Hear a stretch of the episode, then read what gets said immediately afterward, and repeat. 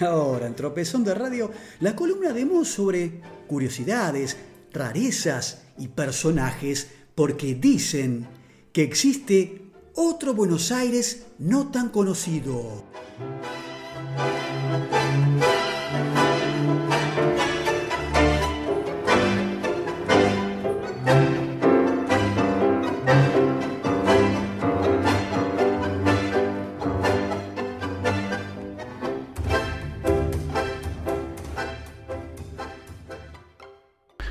Bien, seguimos en la continuidad de la Freeway en este último bloque, apenas un bloque de cinco minutos, en esto de historias de bailes secretas, historias secretas de Buenos Aires. Hoy les voy a contar que el tucumano, Nicolás Avellaneda, que también era entusiasta de las plantas como su señora, cuando se casaron en 1861 en la iglesia porteña de San Ignacio, se fueron a vivir al hogar paterno de Carmen Nóbrega, allí en la calle Moreno. Era una casa ancha y larga, con cuatro patios. El último había sido convertido en un pequeño bosque de naranjos, palmeras y magnolias.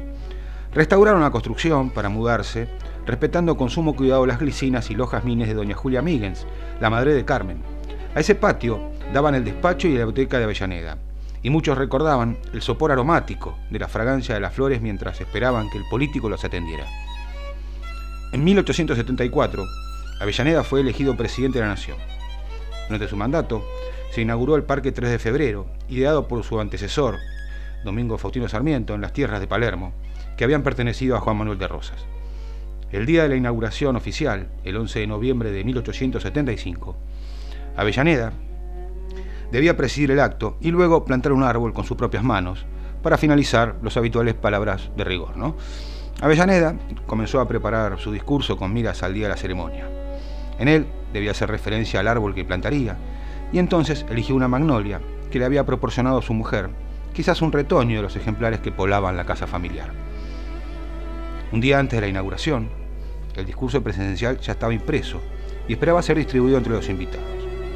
Al secretario de Avellaneda se le ocurrió averiguar si el árbol, para la ocasión, estaba preparado, pues se corría el peligro de que el presidente se dirigiera a la blanca flor de la magnolia, teniendo entre sus manos un eucaliptus, un plátano o un oribaray.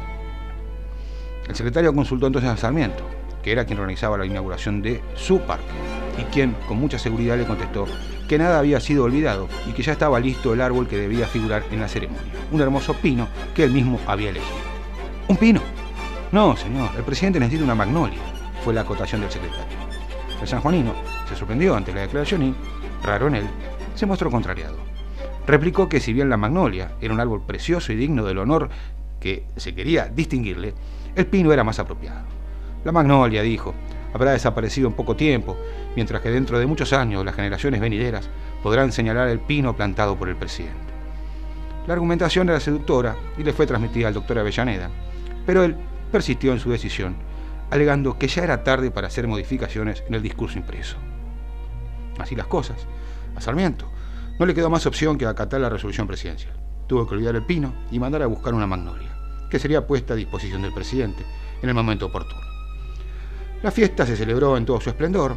El presidente plantó el árbol tan discutido y pronunció finalmente su discurso.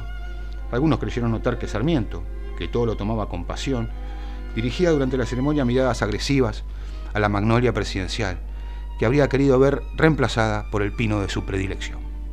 A contramano, de lo que había afirmado Sarmiento. La Magnolia aún sigue en pie, sí señores. Se encuentra en la avenida Berro, entre Casares y Sarmiento, frente al jardín japonés. Por otro lado, hoy existe en Buenos Aires un parque denominado Presidente Nicolás Avellaneda y, como ironía del destino, allí predominan las coníferas. Así pasó una nueva historia de bailes secretas, esto de historias encadenadas de Buenos Aires, del amigo Diego Sigioto, que tan gentilmente nos ha permitido compartir con ustedes, con nuestra audiencia, todos los martes y ahora también los sábados, aquí en la Freeway. Este fue el capítulo 19 de Tropezón de Radio, en la 90.7. Gracias por estar del otro lado, gracias por acompañarnos, gracias Pide, gracias Q, y nos estaremos encontrando, veremos con qué realidad nueva, ¿no? Con qué nueva realidad nos encontramos el próximo martes aquí en el AMBA, el área metropolitana de Buenos Aires. Chau, gracias.